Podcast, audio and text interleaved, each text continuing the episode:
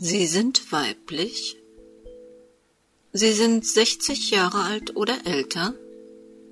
Dann haben Sie, statistisch gesehen, gute Chancen auf einen natürlichen Tod. Sollten Sie aber männlich sein, zwischen dem 14. und 29. Lebensjahr, dann steigt die mathematische Wahrscheinlichkeit, dass sie zu den mehr als 2000 Opfern gehören könnten, die jährlich in Deutschland ihrem Mörder oder Totschläger in die Arme laufen. Immer vorausgesetzt, dass sie ihre Kindheit überlebt haben. Willkommen in der Welt des Krimi-Kiosk. Willkommen in der Welt von Henrietta Pazzo. Bittersüß, ein Kriminalroman in 17 Episoden von Henrietta Pazzo. Eine Produktion des Krimikiosk Verlages Petra Weber in Köln. Sprecherin Petra Weber. Sie hören Episode 6. Jan beugte sich über seine schlafende Frau. Das Telefon auf dem Bauch, eine Hand hinter ihrem Rücken verkrümmt, die andere herunterhängend, war sie auf dem Sofa eingeschlafen. Der Anruf, auf den sie so sehnlich gewartet hatte, war ausgeblieben. Es würde kein Samstagmorgen wie alle anderen werden. Barbara fühlte sich schuldig an Jana Westkamps Noteinweisung ins Krankenhaus und hoffte, ein Anruf der werdenden Mutter könnte sie aus dieser Gewissensnot befreien. Oh, wie spät ist es? Ich bin auf dem Sofa eingeschlafen. Noch sehr früh. Ich mache uns einen Kaffee und wir versuchen zu frühstücken, okay? Na, ich glaube nicht, dass ich essen kann. Wenn sie sich nicht meldet, gehe ich ins Krankenhaus. Diese Ungewissheit halte ich nicht aus. Darf ich was dazu sagen? Im Moment solltest du dich zurückhalten. Falls das Schlimmste passiert ist, will sie bestimmt erstmal eine Zeit mit ihrer Familie und ihrem Mann alleine sein. Falls nicht, braucht sie mit Sicherheit Ruhe. Dein Besuch würde sie nur unnötig aufregen. Du glaubst also auch, dass ich die Schuld an diesem Zwischenfall trage? Barbara biss auf ihre Unterlippe. Nein, kein Mensch kann ahnen, dass Frau Westkamp sich so aufregt, weil die ihr fast unbekannte Freundin ihres früheren Chefs verstorben ist. Das war es nicht. Sie hat sich aufgeregt, weil Frau Stetter und dieser Dr. Mackenbach am gleichen Tag verunglückt sind. Ich fand das selbst auch alles sehr eigenartig und als Zufall schon sehr ungewöhnlich. Sie muss das Gleiche gedacht haben. Sonst lässt sich kaum erklären, warum sie sich so aufgeregt hat. Ich hätte rücksichtsvoller sein müssen. Du bist manchmal wirklich ziemlich ruppig und oft auch zu vorschnell. Trotzdem konnte doch kein Mensch diese Reaktion voraussehen. Das Ganze kann auch zufällig passiert sein, weil es zu heiß war, sie die Treppen zu schnell heraufgerannt ist oder mit dem Baby eine Komplikation auftrat. Völlig unabhängig von eurem Gespräch. Danke für deine tröstenden Worte. Du findest mich also zu ruppig, zu vorschnell. Auf diesen Nebenkriegsschauplatz lasse ich mich nicht ein. Ich will dich nicht trösten, ich glaube nur, dass es seltsame Zufälle im Leben gibt. Barbara schloss die Augen. Sie glaubte auch an Zufälle, doch wenn sie gehäuft auftraten, war meist etwas faul. Aber nicht nur in ihrem Job zählten Beweise, und eben die gab es nicht. Sie misstraute diesen Zufällen. Sie glaubte nicht an so viele unerklärliche zeitgleiche Ereignisse. Sie war also eine Ungläubige, eine Ketzerin, eine, die man das Schlimmste von Menschen annahm und nichts ausließ, das auch noch zu beweisen. War das vielleicht ihr eigenes inneres Bild? Aus der Küche roch es verführerisch nach Kaffee und Toast. Wieder erwarten verspürte Barbara plötzlich Hunger. Jan reichte ihr eine Tasse mit viel Milch und Zucker. Sag mal, Jan, wenn du die Augen schließt und über dich selber nachdenkst, was siehst du dann? Ich meine, wie siehst du dich selbst?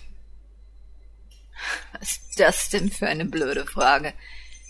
Ich sehe mich, mich, mich, so wie ich bin. Hm, das meine ich nicht. Hast du manchmal davon geträumt, etwas anderes zu sein? Ich meine jemand anderes. Zum Beispiel ein Entdecker oder ein Erfinder. Oder wolltest du wirklich schon dein ganzes Leben lang Lehrer werden? Jan schloss demonstrativ die Augen. Stimmt. Ich sehe da etwas. Oder besser jemand. Und? Was siehst du? Ich sehe ein großes Schiff und viele Leute und alle hören auf mein Wort. Du meinst einen Seefahrer oder einen Kapitän auf einem Ozeandampfer? Nein, ich meine einen, einen Peitscher auf einer Galeere. Und um ehrlich zu sein, fühle ich mich auch oft so im wirklichen Leben. Jedes Mal zum Beispiel, wenn ich die Grundrechenarten auf meine Schützlinge niederpredige, oder wenn ich sie zwinge, sich mit sprachlichen Exoten wie dem Genitiv oder dem Dativ bekannt zu machen. Ich kann dann keine Gnade walten lassen und weiß, dass ich am Schluss sowieso immer der Stärkere bin und sie geschunden und blutend in die Pause entlassen darf. Und jetzt verrate mir, als was du dich siehst als Matahari, die Frau, die jedem Geheimnis auf die Spur kommt? Oder vielleicht eher als zweite Alice Schwarzer, die für die Rechte unterdrückter Frauen kämpft. Ah, auf den Arm nehmen kann ich mich selbst. Mit dir kann man solche Diskussionen eben nicht führen. Es fehlt dir an der notwendigen Ernsthaftigkeit für grundsätzliche philosophische Überlegungen. Kann sein. Aber während du dir über das Leben, die Liebe und die Wahrscheinlichkeit von Zufallshäufungen Gedanken machst oder tiefsinnigen philosophischen Grundüberlegungen nachhängst, kümmere ich mich eben um die etwas irdischeren Belange wie Frühstück, Mittagessen und Abendbrot. Und was macht uns beide wohl glücklicher? Jetzt musste auch Barbara schmunzeln. Ich gebe mich geschlagen. Deine Argumente sind besser, wenn auch kalorienreicher. Vielleicht dachte sie wirklich zu viel nach.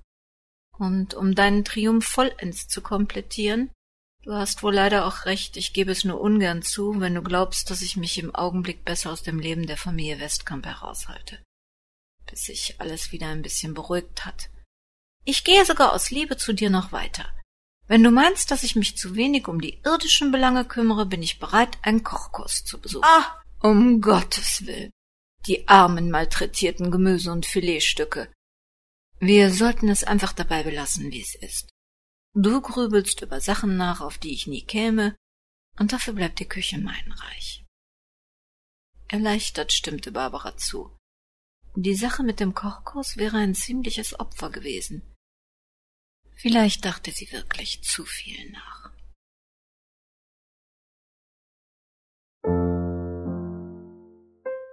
Rosen. Rot.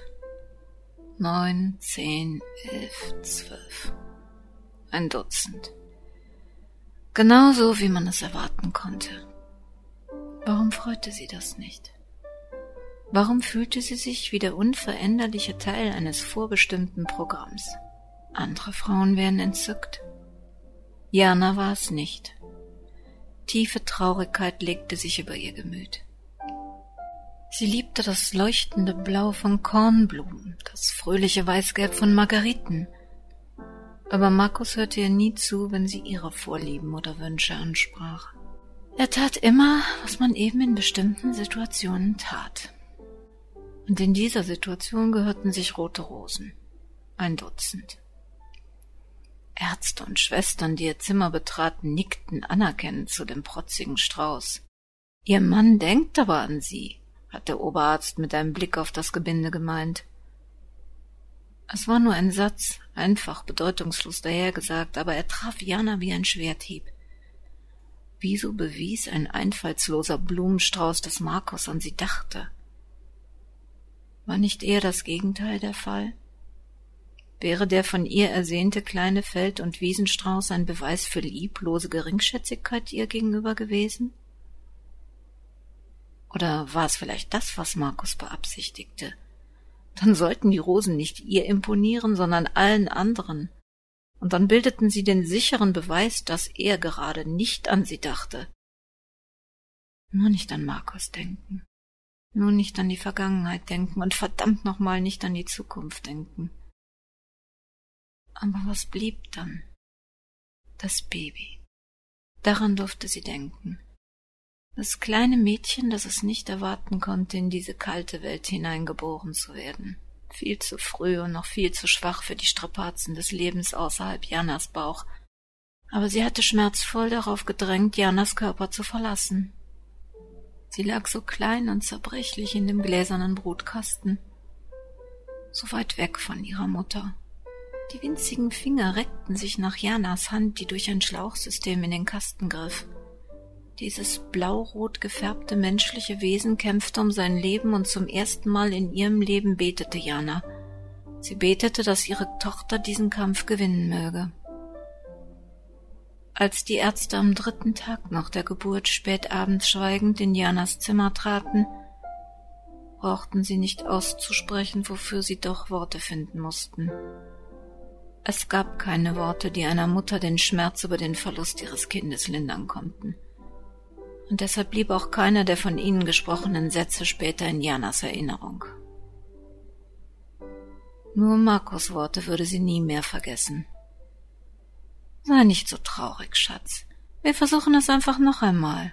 Und wer weiß, vielleicht wird es dann sogar ein Junge.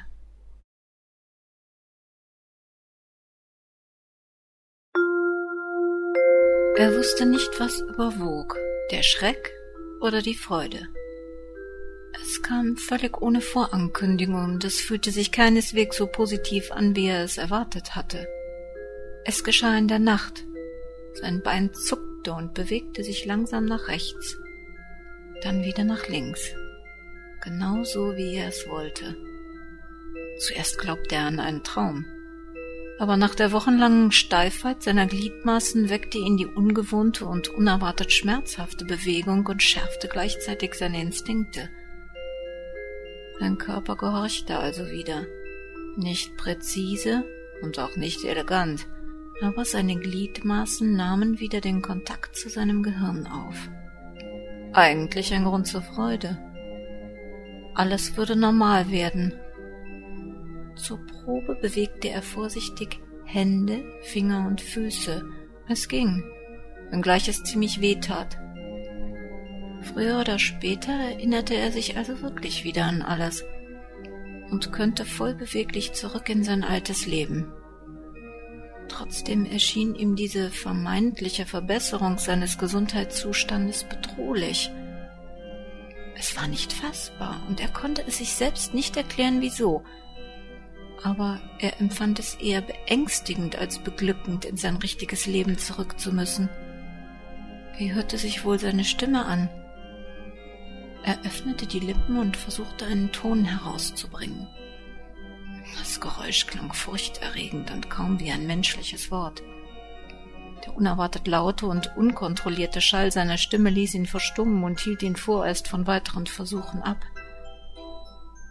So konnte er keinesfalls mit anderen kommunizieren. Er konnte sich Gertruds entsetztes, schweißtriefendes Gesicht direkt vorstellen. Und worüber wollte er sich mit ihr unterhalten? Auch mit diesem anderen Typen, der ihn jetzt regelmäßig besuchte und mit seinen eiskalten Augen argwöhnisch beäugte, wollte er kein Gespräch führen, in dem er nicht alle Worte und Laute wieder perfekt beherrschte. Dem Mann gehörte eine Chemiefabrik und er fand trotzdem Zeit, ganze Nachmittage schweigend vor dem Bett eines Angestellten zu verbringen. Da stimmte doch etwas nicht. Er hoffte, dass der unsympathische Firmenchef nicht zu seinem Freundeskreis zählte. Er quälte sich sowieso mit der Frage, was für ein Charakter er war und wer als Mensch und Familie zu ihm gehörte. Die schwitzende Gertrud musste er wohl zu seinem engeren Umfeld zählen. Aber da gab es auch noch diese andere Frau, deren Gesicht er jetzt immer deutlicher in seinen spärlichen Erinnerungen erkennen konnte. Inzwischen gehörte auch eine warme Stimme und ein zarter Rosenduft zu den Bildern, die seine Gedanken beflügelten. Jedes Mal, wenn sich die Krankentür öffnete, hoffte er, sie käme herein und lächelte ihn an. Aber bis jetzt wartete er vergeblich. Wenn er so intensiv an sie dachte, mischte sich unter das Gefühl der Freude und Erregung auch ein Gefühl von Angst. Angst, ihr könnte etwas zustoßen. Angst, jemand könnte nach ihr greifen und ihr wehtun. Immer häufiger überfiel ihn der Gedanke, ihr Wohlergehen könnte an seine Genesung, an seine Fähigkeit, sich zu erinnern bzw. sich zu bewegen, gekoppelt sein.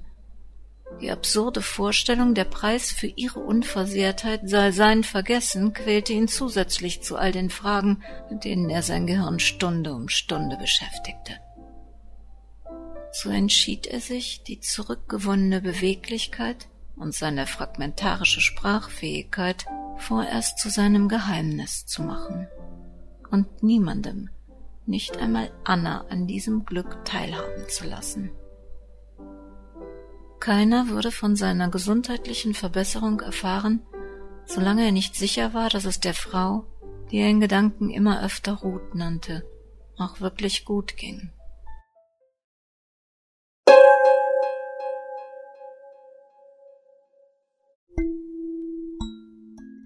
Ruth ist tot?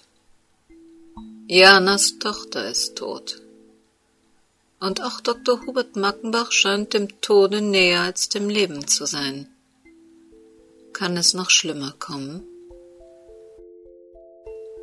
Sie hörten eine Produktion des Krimi-Kiosk Verlages Petra Weber in Köln. Die Musik im Hintergrund war von Ema Emanuel Kotten, im Vor- und Abspann von tonpumpe.de.